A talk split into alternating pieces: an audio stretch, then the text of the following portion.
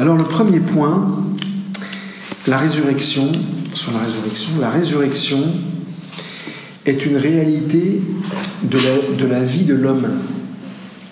La résurrection est une réalité de la vie de l'homme.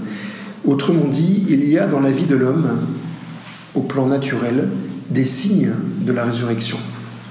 Avant de poser des actes de foi pour croire en la résurrection, en la résurrection de la chair, la vie éternelle, etc., dans notre vie concrète, il y a des signes de la résurrection. D'abord, le premier, un des premiers signes, c'est l'idée de cycle.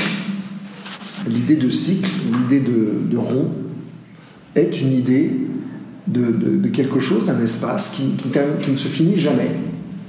La Terre est ronde, ça ne se termine jamais. Sans fin, un éternel recommencement ou éternel commencement. Hein.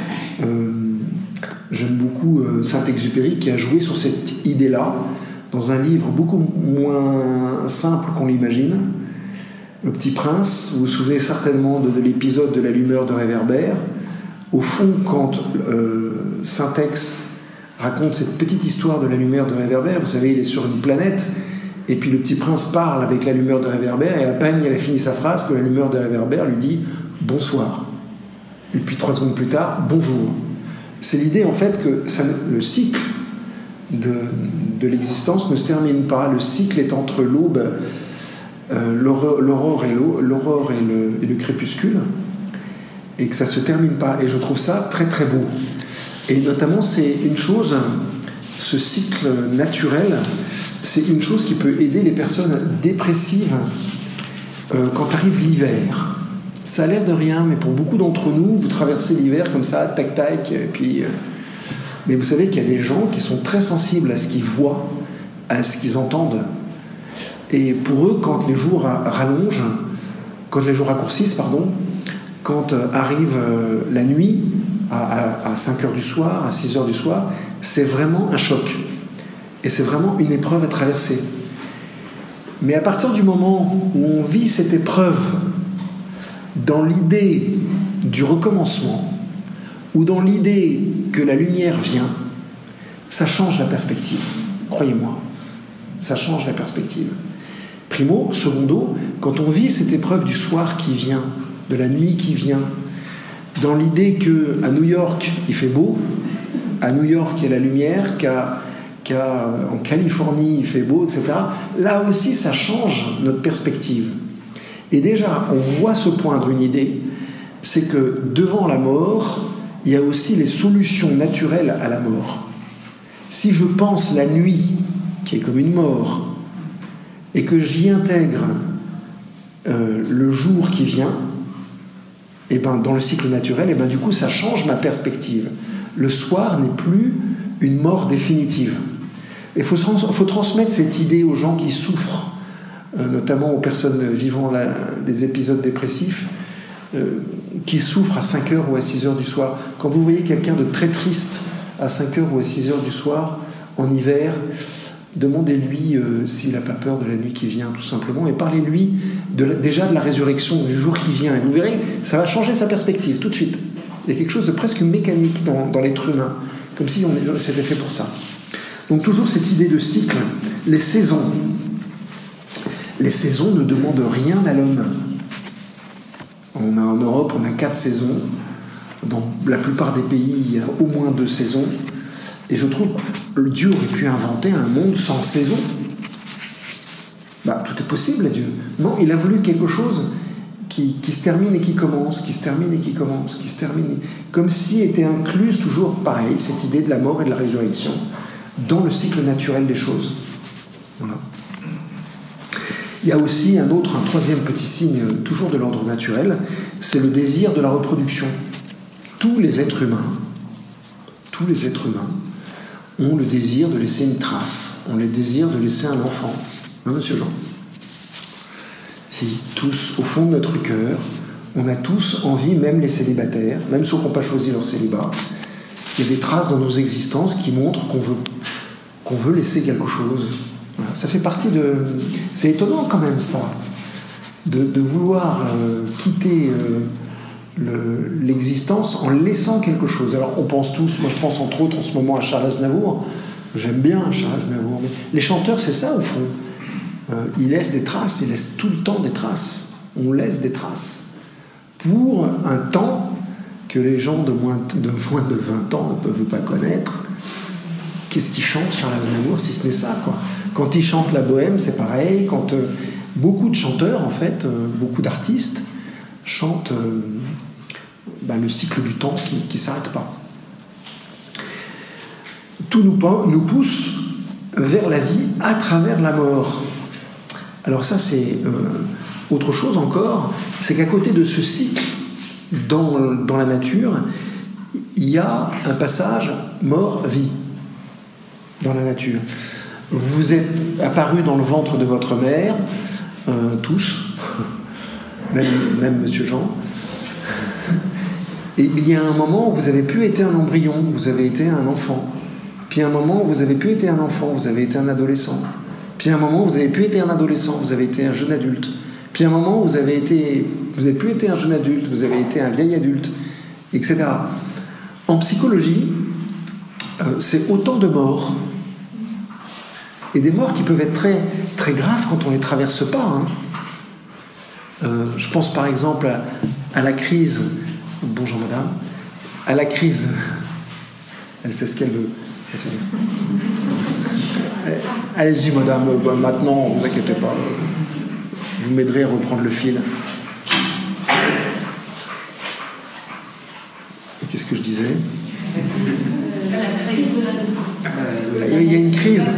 Bon, il y, a, une crise que beaucoup d'entre nous ont traversée, peut-être, la crise de la cinquantaine, alors qui concerne un peu plus les hommes. Et au fond, c'est encore la même question. C'est pour la première fois, on sait qu'on va mourir. Bah ouais. Il y a un moment, euh, quand est-ce qu'on devient adulte C'est quand on sait qu'on n'est pas éternel. D'accord? Ben, Quand est-ce qu'on sait qu'on n'est pas éternel? Quand nos possibilités, quand nos facultés commencent nettement à décroître. Ben, pour un homme, c'est aux alentours de 50 ans. Alors pourquoi est-ce que les femmes ne sont pas touchées? J'ai une petite idée là-dessus. moins touché, c'est parce que vous avez une relation avec la vie, avec l'être, qui est bien plus profonde souvent que beaucoup d'hommes. Donc nous, on se dit, mon Dieu, je ne peux plus faire ça. Et catastrophe. Alors que vous, les femmes, vous vous dites pas ça, vous vous dites, je ne peux plus être ça. Vous, vous vivez dans l'être, nous, on vit beaucoup plus dans le faire, ce qui est une limite quand on doit traverser les, les différentes crises nos difficultés. Mais là encore, si on ne traverse pas cette mort, eh ben, on ne peut pas vivre heureux. Si on ne traverse pas les morts de la vie, qui sont dans les âges de la vie, on ne peut jamais être heureux. Jamais. Et ça crée des. D'ailleurs, si on ne traverse pas ces morts psychologiques, ça peut créer en nous des, des blessures très profondes. Voilà. Donc la croissance de l'homme se fait par des passages successifs à travers la mort. Comme si, d'une certaine façon, notre vie nous préparait à la mort finale, à la traversée finale. Voilà. Et donc, du coup, la mort, qui, je le répète, fait partie de l'existence naturelle de l'homme, nous pousse à nous poser une question. C'est la question de la résurrection. C'est le truc génial de la mort. Hein, si euh, on n'avait pas cette question, si on n'avait pas la mort, si la mort n'était pas présente, on ne se poserait pas la question de la résurrection. Là, je pense euh, de mémoire à un livre de Marguerite Yourcenar, vous me direz si je me trompe, qui s'appelle L'œuvre noire. Et c'est l'histoire d'un homme qui ne meurt pas. Mais c'est catastrophique. À la fin, il ne désire qu'une chose, c'est enfin connaître ce qui se passe derrière la mort. Voilà, la question de la mort nous force à nous poser la question de la résurrection. Euh, voilà. Un troisième point, toujours dans le, dans le chapitre, c'est une réalité de la vie de l'homme, la résurrection, c'est que l'homme est le seul être vivant à enterrer ses morts en pensant à leur survie. C'est même d'ailleurs un critère archéologique. Voilà.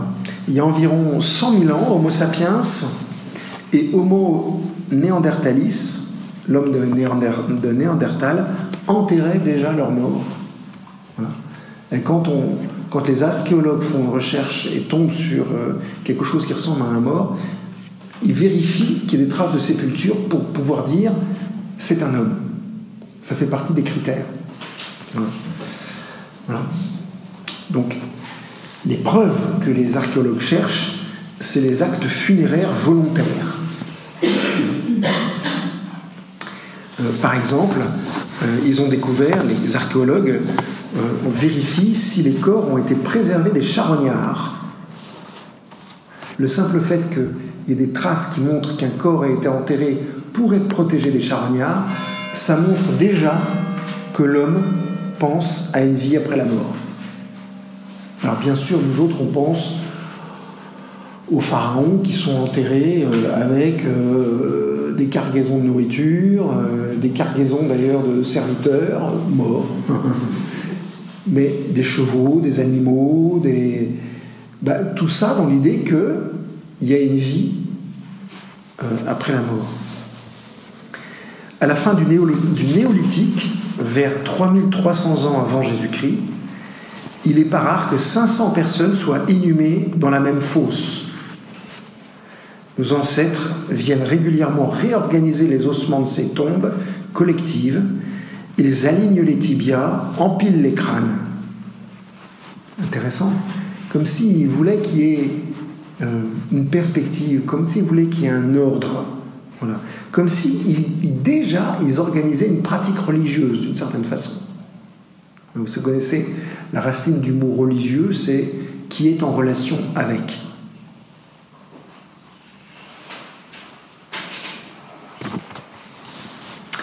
Voilà, reste qu'enterrer les morts, c'est un marqueur très très important de l'humanité. Voilà. L'idée de la vie, euh, et finalement, quand on regarde cette, euh, marque de la mort dans le cursus de l'homme, l'idée de la vie est, ce qui rend l'homme heureux. Ça a l'air de rien, mais quand l'homme pense à la mort, il n'est pas, pas content, et quand l'homme pense à la vie, il est content. Et pourquoi? Le tigre ne se pose jamais cette question, la girafe ne se pose pas la question. Non, je vous assure, j'en ai parlé personnellement avec une girafe. non, mais ça a l'air de rien. Pourquoi est-ce qu'on a besoin de savoir qu'on va continuer à vivre? Si ce n'est parce que on a profondément ancré en nous cette réalité de la résurrection. Si on n'était pas fait pour ça, on n'en aurait pas l'idée, on n'en aurait pas le besoin. Comme si Dieu, dans sa, dans sa tendresse et dans sa délicatesse, voulait nous préparer à ça.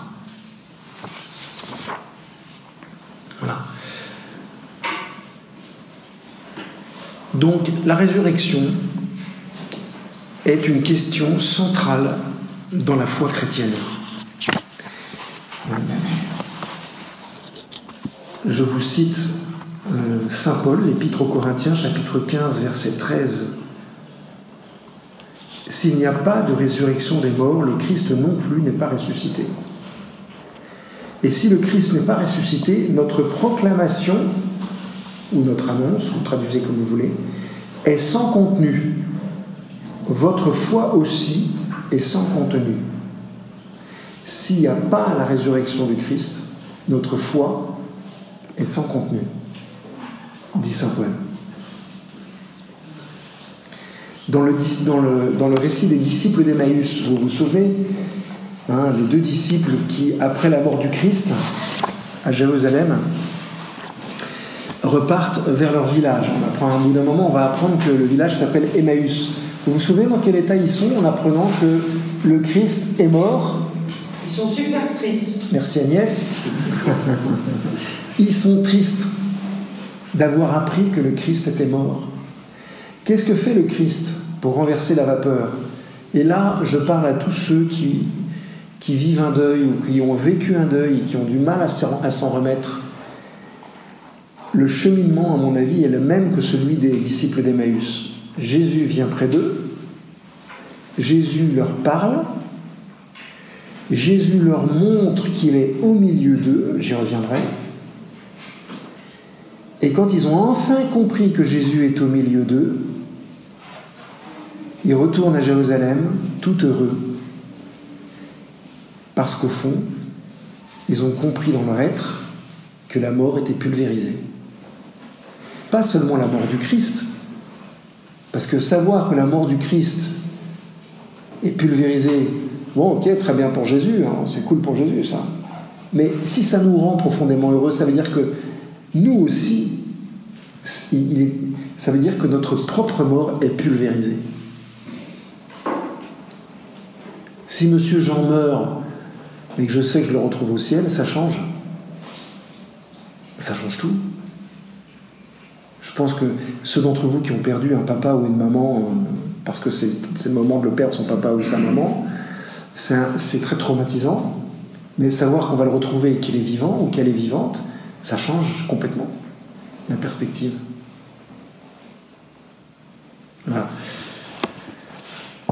D'autres religions, certains peuples païens de l'Antiquité euh, ont cru aussi à la résurrection.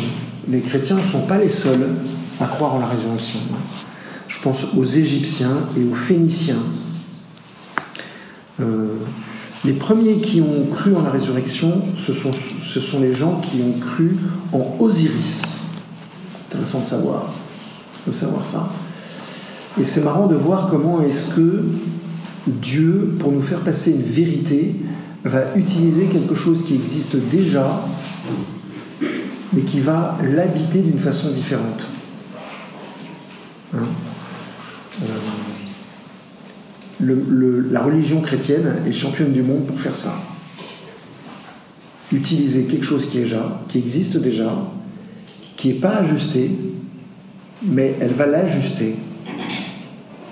c'est pour ça qu'on peut dire que la, résurrection, l'idée de la résurrection est, une idée ancienne qui ne vient pas avec le christianisme, qui ne vient pas avec Jésus. Alors cette question de la résurrection, c'est pas quelque chose de facile à comprendre et particulièrement pour les disciples, qui s'étaient jamais trouvés en face de ce phénomène, qui pour eux était complètement nouveau. Euh, pour les disciples, cette expérience de la résurrection va complètement au-delà de leur horizon et de leur expérience. Pour ça qu'ils ont du mal à comprendre l'expérience de la résurrection. Mais c'est aussi pour ça que Jésus va permettre l'épisode de la transfiguration. Avant d'annoncer sa mort et sa résurrection, et que les disciples puissent vivre la mort et la résurrection, avant, il prend trois disciples, à qui il en a déjà parlé, d'ailleurs, mais qui ont eu beaucoup de mal à, y croire. Vous pensez à, Pierre, par exemple. Euh, Jésus est obligé de lui dire Passe derrière moi, Satan. Hein, c'est quelques versets juste avant. Euh, une trentaine de versets avant, de mémoire, et eh ben Jésus, pour, pour, taper du poing sur la table et pour dire si la résurrection existe, et eh ben, il va être transfiguré sur, euh, sur le monde de la transfiguration. Le but de cette transfiguration, c'est de montrer, de se montrer dans un état proche de celui de la résurrection. Pour leur dire, il existe autre chose que le mode de vie que vous connaissez sur Terre. C'est intéressant parce que dans la vie spirituelle, quand le Seigneur agit, il, fait toujours comme ça. Bien souvent, il prépare la personne, l'événement spirituel arrive, et ensuite, après l'événement spirituel, il confirme la personne. C'est avec la réalité de la vie de tous les jours que les disciples vont finir par comprendre la vérité de la résurrection. Je pense tout simplement aux apparitions, aux apparitions Jésus, par exemple, c'est ce que je vous disais à la, première conférence, Jésus est apparu à 500 disciples à la fois. Bah, quand vous apparaissez à 500 personnes à la fois, du vivant de la majorité de ces, de ces personnes, vous ne pouvez pas dire que ça n'existe pas. Parce qu'il y a au moins 450 personnes qui vont, qui vont dire le contraire. Pour les disciples, cette question de la résurrection était vraiment quelque chose de difficile à comprendre. Alors, qu'est-ce que c'est que la résurrection du Christ? Eh bien la résurrection de Christ n'est pas que la résurrection d'un cadavre inanimé. Ça, c'est très important à comprendre. Qui s'approche des récits de la résurrection dans l'espoir d'apprendre ce que peut être la résurrection des morts, ne peut qu'interpréter ces récits de manière erronée et doit alors les rejeter comme quelque chose d'insensé. La foi des chrétiens ne repose pas sur la résurrection d'un homme, mais repose sur la résurrection du Christ. Le miracle d'un cadavre réanimé signifierait que la résurrection de Jésus était du même ordre que la résurrection du jeune de, de ou de la fille de Jaïr, ou de Lazare. De fait, après un temps plus ou moins bref, ceux-ci reprirent le cours de leur vie d'auparavant pour ensuite mourir définitivement. Ben, la résurrection de Jésus, c'est pas ça. C'est autre chose. La résurrection de Jésus, c'est l'évasion vers un genre de vie totalement nouveau, vers une vie qui n'est plus soumise à la loi de la mort. C'est ça qui est important de comprendre. C'est ce qui fait la joie des disciples d'Emmaüs quand ils ont compris ça. C'est l'annonce d'une vie nouvelle où l'homme vivra autrement, différemment. C'est une, autre façon d'être homme. La résurrection, c'est une autre façon d'être homme. Sans le poids de la mort, sans le poids de la maladie, sans le poids des souffrances. C'est pour, ça que la résurrection de Jésus est un événement tout à fait particulier. Parce que c'est une ouverture vers une autre vie.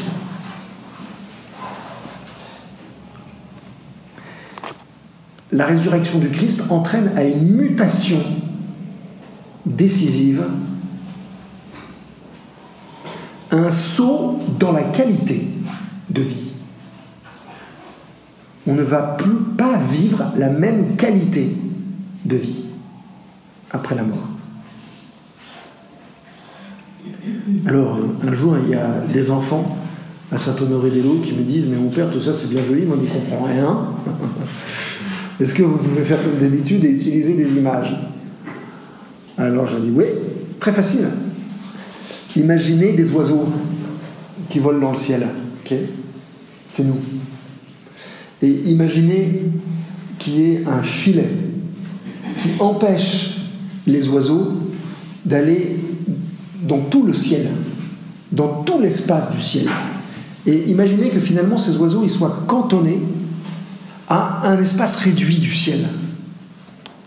Ben, le filet qui les empêche d'aller vers tout le ciel est un filet qui pour eux est infranchissable. Imaginez que ce filet il soit dans une matière super dure, infranchissable pour les oiseaux. Qu'est-ce qu'il va falloir pour qu'on puisse avoir l'ouverture vers cet espace nouveau? Bah, Il va falloir un oiseau, mais qui ne soit pas fabriqué comme les autres, qui ait en lui quelque chose de l'autre côté, qu'il soit marqué de l'ensemble du ciel pour pouvoir traverser le filet, casser le filet, ouvrir le filet, et que nous autres, après, on puisse passer par le trou. Bah, c'est exactement ce que Jésus a fait quand il est ressuscité des morts.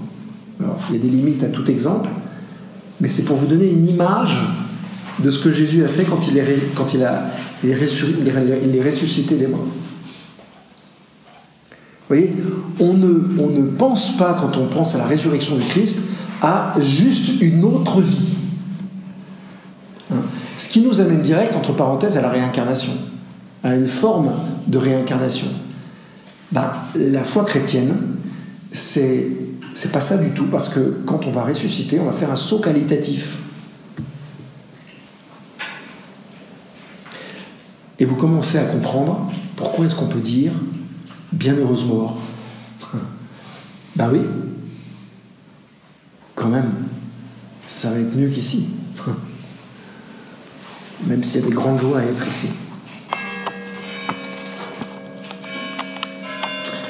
Du coup, on peut comprendre l'originalité du témoignage néo-testamentaire, c'est-à-dire du Nouveau Testament.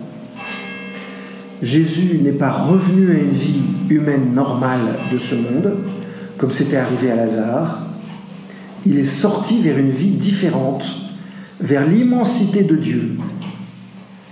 Et partant de là, de l'autre côté du filet, il s'est manifesté aux hommes. C'est quand même super sympa. il nous a dit, les amis, il existe une autre vie que celle que vous vivez, ou plutôt, la vie que vous vivez n'est que le commencement de l'autre vie. Vous n'avez pas toute l'histoire, tout n'est pas euh, dévoilé. Hein, c'est Urs von Balthasar qui, utilise, un théologien allemand, qui utilise euh, cette expression en disant que finalement Dieu voile certaines vérités pour que petit à petit on ait la joie du dévoilement et que les choses soient dévoilées. D'accord? Qu'est-ce qui s'est passé le jour de la mort du Christ en Saint Matthieu Qu'est-ce qui s'est déchiré Le voile du temple. Le voile du temple. Voilà. Pour nous dire qu'à partir du moment où le, Christ est mort et entré dans sa résurrection, il y a le voile qui couvre le Saint des Saints est enlevé. On a enfin accès à toute la réalité de la vie.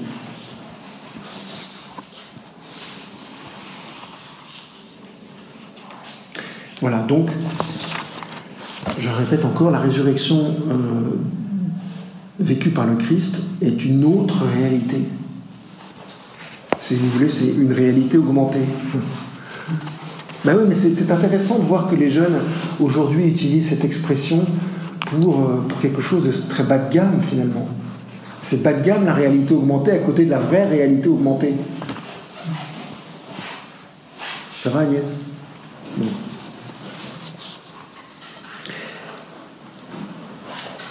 Alors à partir de là, il faut essayer d'affronter la question concernant la résurrection en tant qu'événement historique.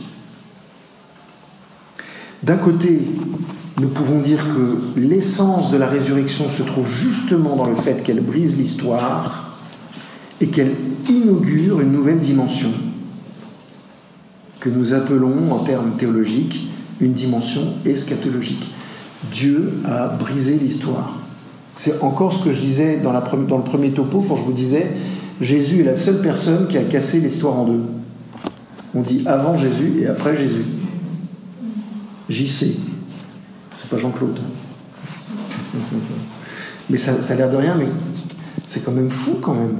Un pauvre type qui se balade dans le désert, qui parle pendant trois ans, qui n'est pas enregistré, qui n'est pas.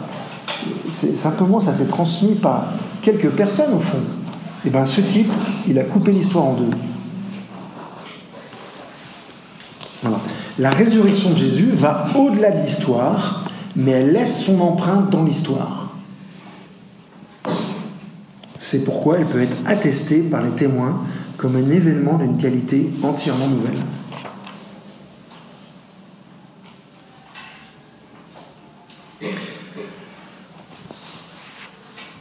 Alors, du coup, il y a une nécessité qui découle de ce qu'on vient de dire, c'est la nécessité d'annoncer cette vérité. C'est la nécessité d'annoncer un Christ qui ne s'est pas contenté de faire des miracles, de guérir, de guérir des gens, mais qui finalement a orienté tout son ministère vers cette, vers cette réalité. Le but ultime de l'incarnation, c'est la mort et la résurrection du Christ. Pourquoi Pour que nous, on puisse la partager.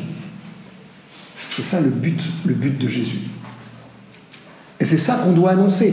Du coup, si vous annoncez simplement Jésus euh, qui dit des belles paroles dans l'Écriture, Jésus qui euh, vous dit, qui dit euh, aimez-vous les uns les autres, vous comprenez bien que vous, vous parlez d'une réalité extrêmement fade. Si vous dites à des gens qui ne croient pas en Dieu, tu sais, Jésus a dit, aimez-vous les uns les autres, c'est bien, mais euh, c'est du Perrier, quoi. C'est fade. Si vous voulez mettre du whisky dedans, il faut, il faut le dire euh, que si vous croyez en la, résurrection de la chair, vous y aurez accès et vous allez la vivre. C'est-à-dire que la mort, votre mort, est dissoute. Euh, là, c'est du lourd, comme disent les jeunes. Vous vous rendez compte de ça? On ne va pas mourir. On va la traverser, mais on ne va pas mourir. Et au fond, moi, c'est ce que je dis souvent à des, à des parents viennent d'avoir un enfant, je leur dis, mais est-ce que tu réalises que l'enfant qui est là, tu lui as ouvert l'éternité? C'est quand même fou ça. Et je pense aussi que c'est plein d'espoir pour tous les enfants et tous les jeunes qui sont extrêmement blessés, notamment par leurs parents, notamment par des adultes, parce que pour eux, il y a, dans cette perspective de la résurrection, une espérance extraordinaire. Ils ne sont pas nés pour mourir. Vous interviewez des jeunes qui souffrent très profondément et ils vous disent Je suis né pour mourir. Et parfois ils le mettent en œuvre. Parce qu'au fond, c'est la logique naturelle des choses pour eux. Je suis né pour mourir, donc je meurs. Donc à quoi ça sert d'attendre? À nous de leur dire Non, c'est faux. T'es es, né pour vivre. Oui, mais je souffre. Eh bien, on va la traverser ensemble, on va marcher ensemble. C'est ça, l'origine de l'Église, l'origine de la vie chrétienne, c'est de marcher ensemble vers la résurrection, en se soutenant les uns les autres. Vous sentez ce que dit le pape François, c'est ça tout le temps, tout le temps, tout le temps, tout le temps. Quand il dit à l'Église, vous ne faites pas votre boulot si vous vous occupez, si vous vous occupez pas des plus pauvres, si vous vous occupez pas des jeunes. Vous ne faites pas votre boulot. Si vous ne montrez pas aux jeunes tout le bonheur qu'ils ont à vivre, ou qu'ils vont avoir à vivre, vous ne faites pas vos boulots de chrétiens, vous ne vivez pas dans la résurrection. Si vous faites la gueule devant la mort, c'est qu'il y a un truc que vous n'avez pas compris. Oui, mais j'ai le droit de souffrir. Oui, c'est vrai. oui, c'est vrai. Mais je, vous répète, hein, la particularité du chrétien, c'est qu'il est capable de tenir d'un côté la mort et de l'autre côté la vie éternelle. C'est ça le chrétien. Il tient les deux en même temps. On n'est pas dire quelqu'un qui est sur le point de mourir et qui souffre atrocement, t'inquiète pas, ça va passer dans trois minutes pas sympa. Mais au fond, la réalité, c'est ça. C'est ce qui peut nous permettre d'être heureux à l'hôpital quand on vit dans un service de réanimation. C'est que ce qu'on voit dans un service de réanimation n'est pas la fin de l'histoire. C'est pas la fin de l'histoire. C'est ça qu'il faut leur dire.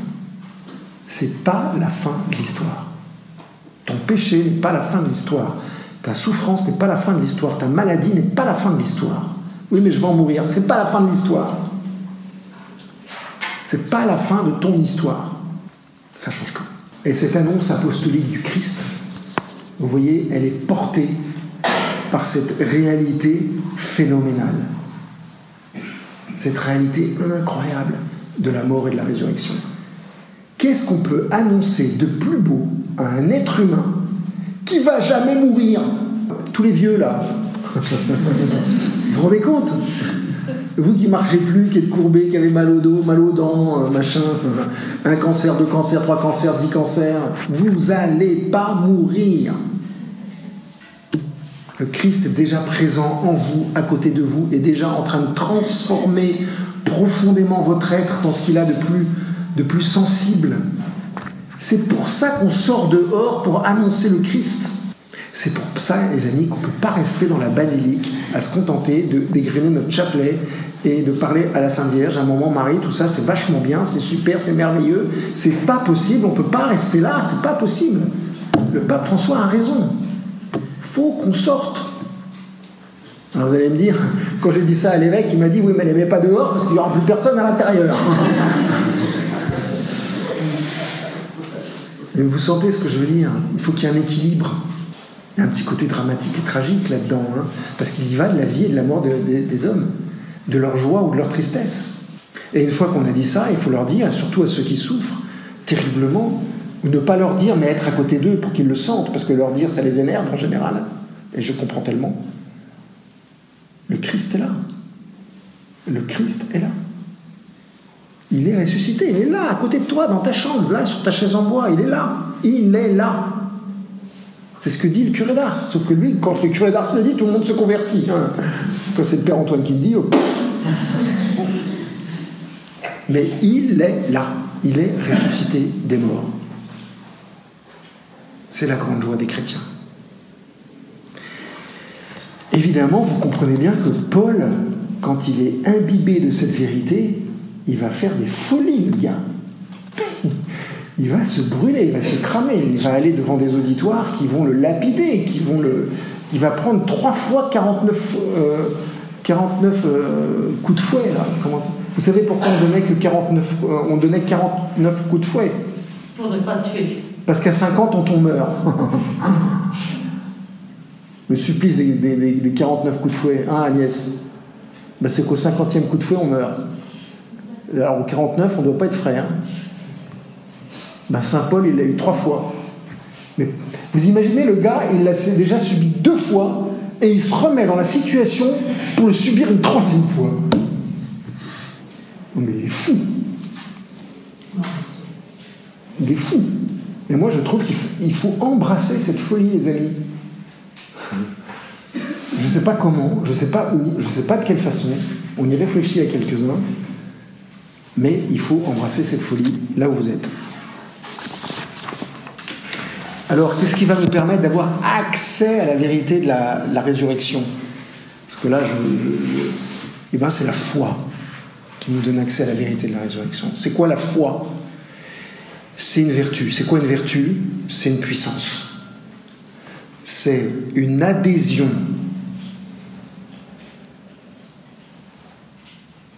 intellectuelle ou de l'intelligence à une vérité qui est proposée. Par exemple, je vous dis, Monsieur Jean est portugais. C'est une vérité que je vous propose. D'accord? Vous, avez le droit d'y croire ou de ne pas croire. Mais si vous savez, si vous adhérez à l'idée que Monsieur Jean est portugais, ben vous allez pouvoir profiter de la culture portugaise de Monsieur Jean. Si vous y croyez pas, vous en profitez pas. Euh, C'est aussi simple que ça. Ben, c'est pareil avec la résurrection.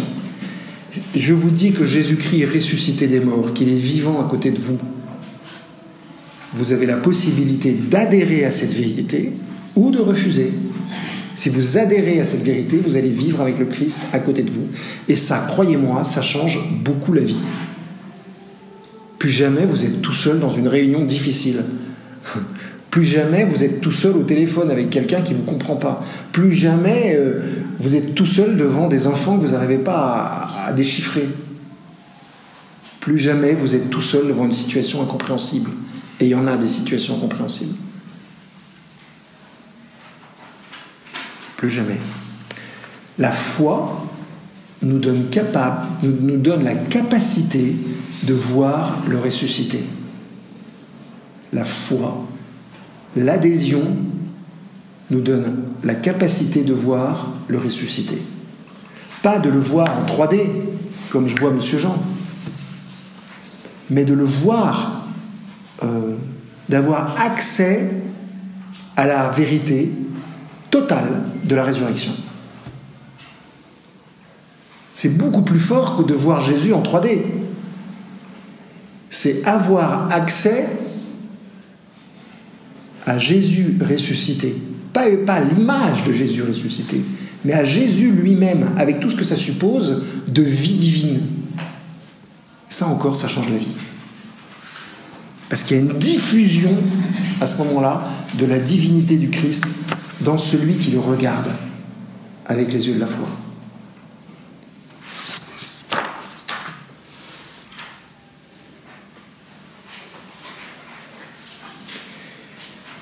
Évidemment, je pense qu'on pense tous à cette, euh, à cette histoire de Thomas.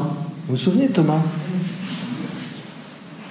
Beaucoup de gens ils disent euh, Moi, je suis comme saint Thomas. Déjà, le début de la phrase me fait hurler de rire. Si tu étais vraiment comme saint Thomas, tu finirais par croire. hein. Alors, ils disent souvent Moi, je suis comme saint Thomas. Si, je, si je vois pas, je croirais pas. Si je touche pas, j'y crois pas. Sauf qu'on oublie juste un détail, c'est qu'il a jamais mis, ses doigts dans les plaies du Christ. Lisez, le bouquin. Il met pas ses doigts. Il, ju- comprend, il comprend juste, en voyant le Christ, il comprend juste un truc. Et ensuite il adhère. Qu'est-ce qu'il comprend? Pour ça, il faut vous faire. J'ai pas le droit de me lever. Il faut, alors vous allez euh, imaginer. Il faut vous faire euh, un diaporama, si vous voulez. Jour 1, Jour 1. Jour 1, le Christ apparaît aux apôtres, mais Thomas est allé faire les courses. Il, a acheté est allé acheter des bananes. Toi, il n'est pas là. Ok Jour 1, Jésus apparaît aux apôtres. Il leur parle. Vous vous souvenez, il leur dit La paix soit avec vous, etc. etc., etc. Jour 2, Il y a les apôtres, il y a Saint Thomas qui est revenu d'aller chercher les bananes, et les apôtres disent à Saint Thomas, dis donc, t'as loupé un truc, t'as juste loupé le Christ. Et l'autre leur répond, si je ne, le vois pas, si je ne mets pas ma main dans son côté, etc., etc., je n'y croirai pas. Mais au jour, on est bien au jour 2, je répète, hein. À ce moment-là, dans la salle, il y a qui? Il y a les apôtres et il y a saint Thomas. D'accord? Mais c'est tout ce qui est visible. Jour 3, tout le monde est là, les mêmes qu'au jour 2, et Jésus débarque. D'accord? Et à ce moment-là, Jésus dit à saint Thomas, répète ce que saint Thomas avait dit quand il croyait qu'ils étaient tout seuls. Vous me suivez là? Ça veut dire que saint Thomas tout d'un coup réalise juste un truc de dingue, c'est que Jésus était bien là au moment où il, où il, a, où il a, dit euh, Si je ne mets pas mes, mes, mains dans, dans, son côté, je n'y croirai pas. À ce moment-là, tout d'un coup, saint Thomas dit, se dit Mais c'est donc vrai. La résurrection du Christ est vraie. Et là, il craque et il dit Mon Seigneur et mon Dieu. Et vous voyez, si vous voulez faire cette expérience de saint Thomas et avoir accès à la résurrection, au Christ ressuscité lui-même, pas uniquement à son image, eh bien c'est la même démarche qu'il faut faire. Une démarche d'adhésion profonde. Que votre intelligence, votre cœur puisse simplement dire, exprimer Mon Seigneur et mon Dieu. Et en retour, le Seigneur vous donnera de participer déjà sur cette terre à la résurrection. Amen, j'ai terminé.